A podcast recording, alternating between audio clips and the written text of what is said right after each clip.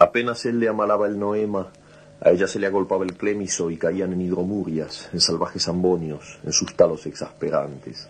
Cada vez que él procuraba relamar las cinco pelusas, se enredaba en un grimado quejumbroso y tenía que embulsionarse de cara al nóvalo, sintiendo como poco a poco las armillas se espejunaban se iban apeltronando, reimprimiendo, hasta quedar tendido como el trimarciano del Romanina al que se le han dejado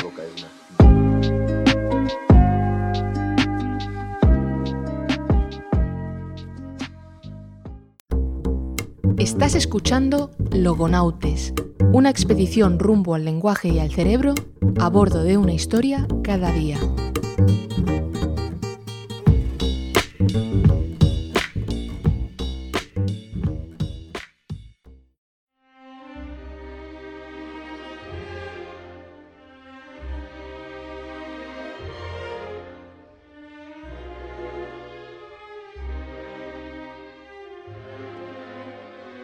...1870 en Alemania. Un chaval de 22 años se acaba de graduar en medicina en la Universidad de Breslavia. Esa es una universidad muy top en esta época, porque es uno de los centros educativos y de investigación más importantes de Europa. Allí, Johannes Brahms sería investido doctor honoris causa 10 años después y compondría la obertura del Festival Académico. Años después, también tendría como jefe del Departamento de Psiquiatría al doctor Alois Alzheimer, que con ese apellido poca presentación necesita. Este recién graduado doctor es muy decidido. Va en busca de lo que quiere y no duda en mostrar sus discrepancias en cualquier debate científico. No cae bien a todo el mundo. Puede ser despiadado en sus críticas. Algunos dicen que puede ser cálido como amigo fiel y al mismo tiempo un enemigo implacable. Es Karl Wernicke.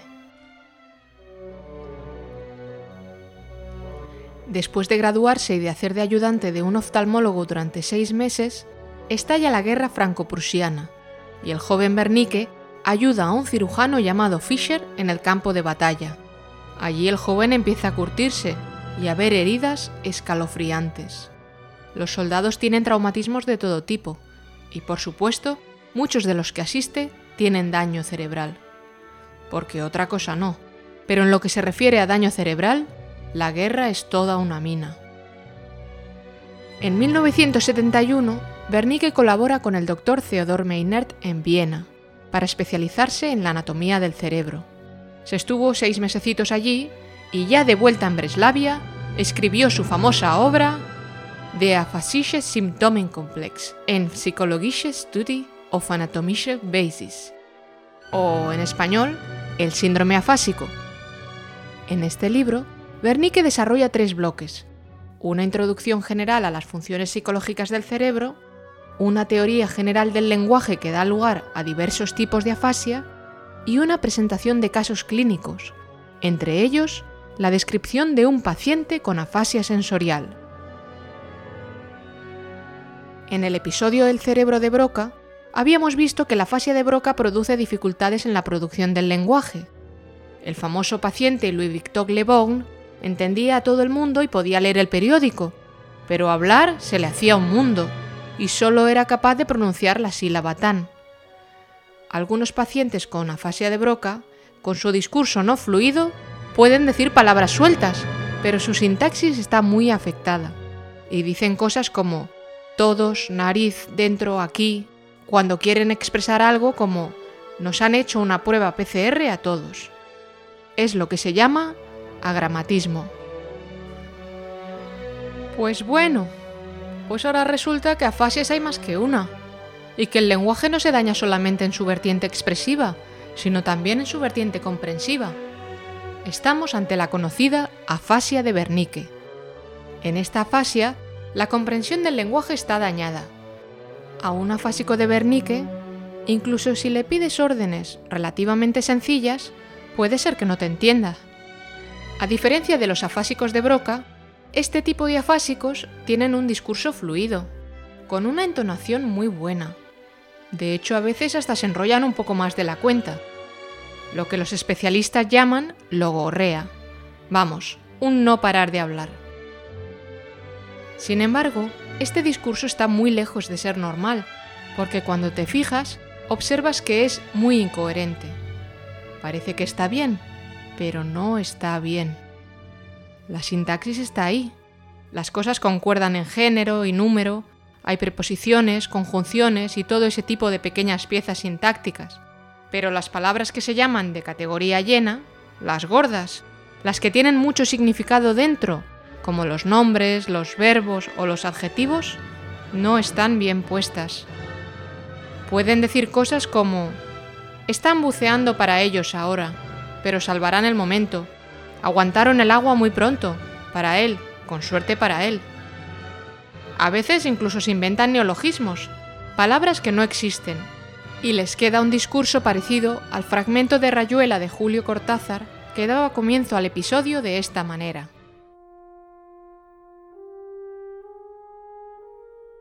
Apenas él le amalaba el noema, a ella se le agolpaba el clémiso y caían en hidromurias, en salvajes ambonios, en sus talos exasperantes.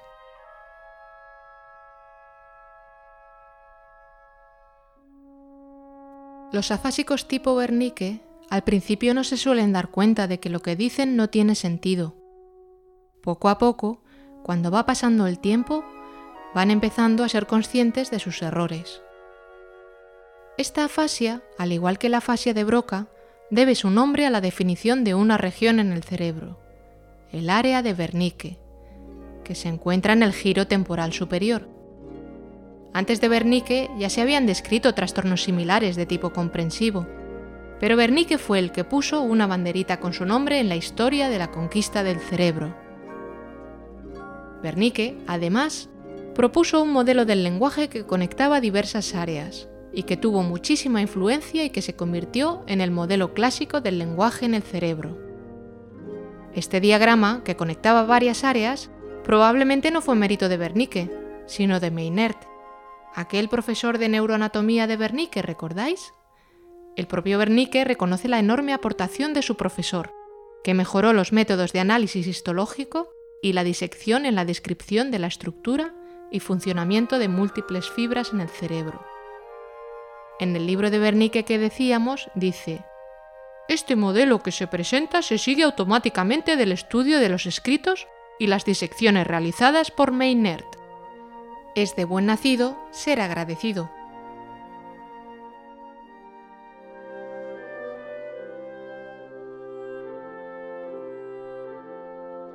Parémonos a pensar un poco en estos datos que hemos visto.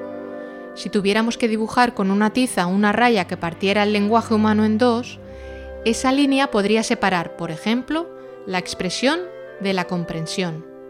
Esto parece fácil de pensar, y estas dos afasias parece que corroboran en cierto modo esta división.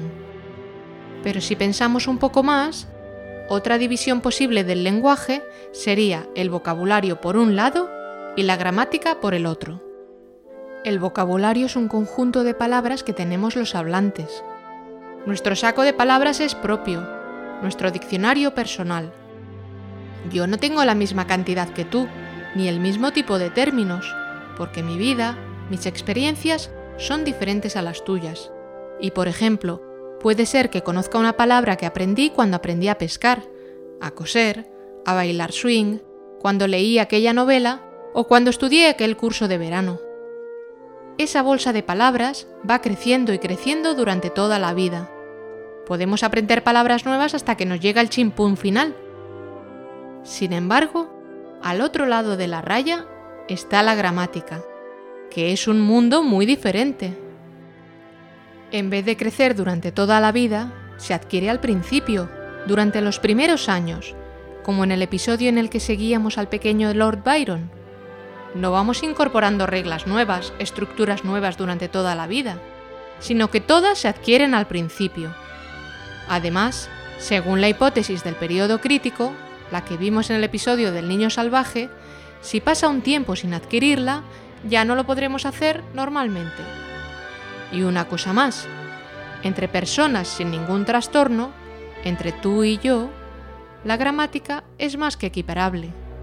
Yo no tengo más estructuras que tú, por mucho que haya aprendido a pescar. No tengo una oración de relativo nueva, exclusiva de los que aprendemos a pescar. Pues estos dos grandes mundos, que son el vocabulario por un lado y la gramática por el otro, parece que tienen un cierto reflejo en los cuadros clínicos que se nos van presentando, porque vemos unos pacientes con una selección de palabras correcta a los que le falta el pegamento de la sintaxis y otros que tienen una sintaxis preservada pero unas palabras que no son las que toca. O sea, que esta separación no es una manía de lingüistas escribiendo en su torre de marfil, sino que tiene un correlato biológico, una base en el cerebro.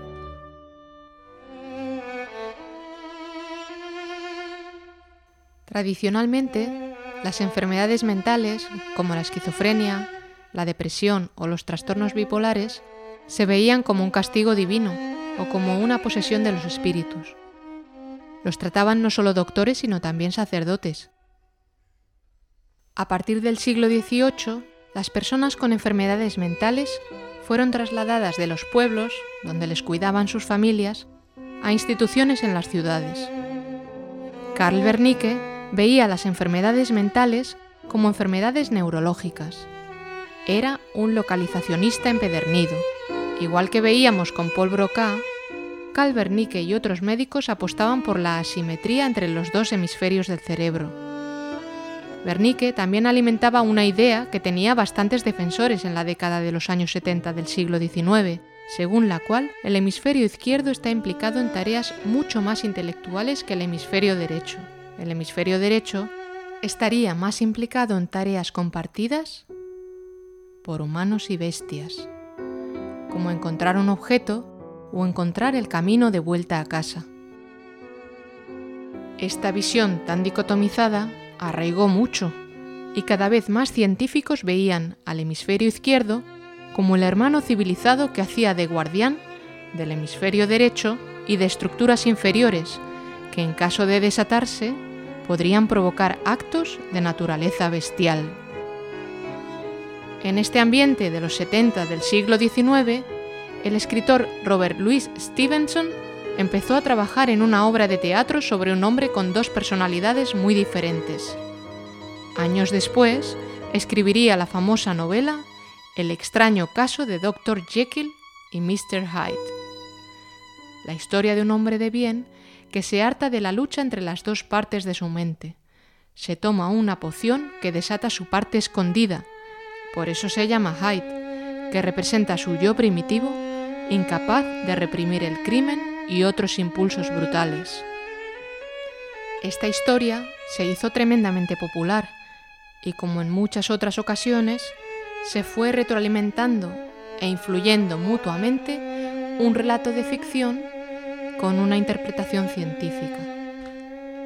Esta idea llevó a algunos autores a promover terapias para educar a los dos hemisferios, y con una cosa llamada entrenamiento bilateral, se creía que se podía producir mejores personas, un intelecto superior y una manera de ser más civilizada. Ay, la idea de que dentro de nosotros hay una bestia nos ha calado hasta los huesos. El poeta maldito Baudelaire se adentraría en las pulsiones, en lo oscuro y en lo innombrable hasta entonces. Dedicaría poemas a Caín y a Abel, huiría de Apolo y correría a dejarse absorber por un tornado dionisíaco, en su poesía y en su vida, rindiéndose a los placeres que acabaron marcando su destino. Escribía,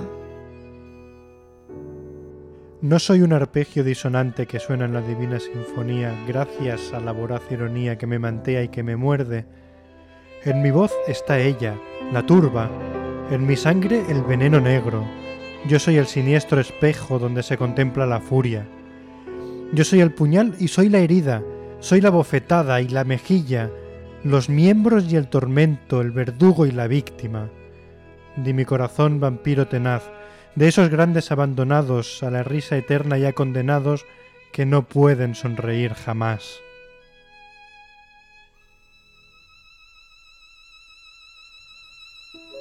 ¡Ay! Ironías del destino.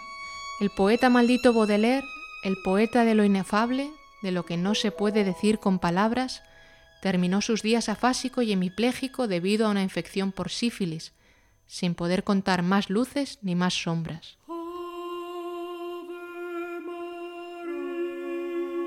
Wernicke dejó un legado que llega hasta nuestros días. En las facultades aún se enseñan sus aportaciones y sus trabajos. Por desgracia, se cayó de una bici en el bosque de Zuringer y le pasó un carro de bueyes por encima. Me gustaría decir que esto me lo he inventado, pero a veces la historia tiene mejores ideas que yo.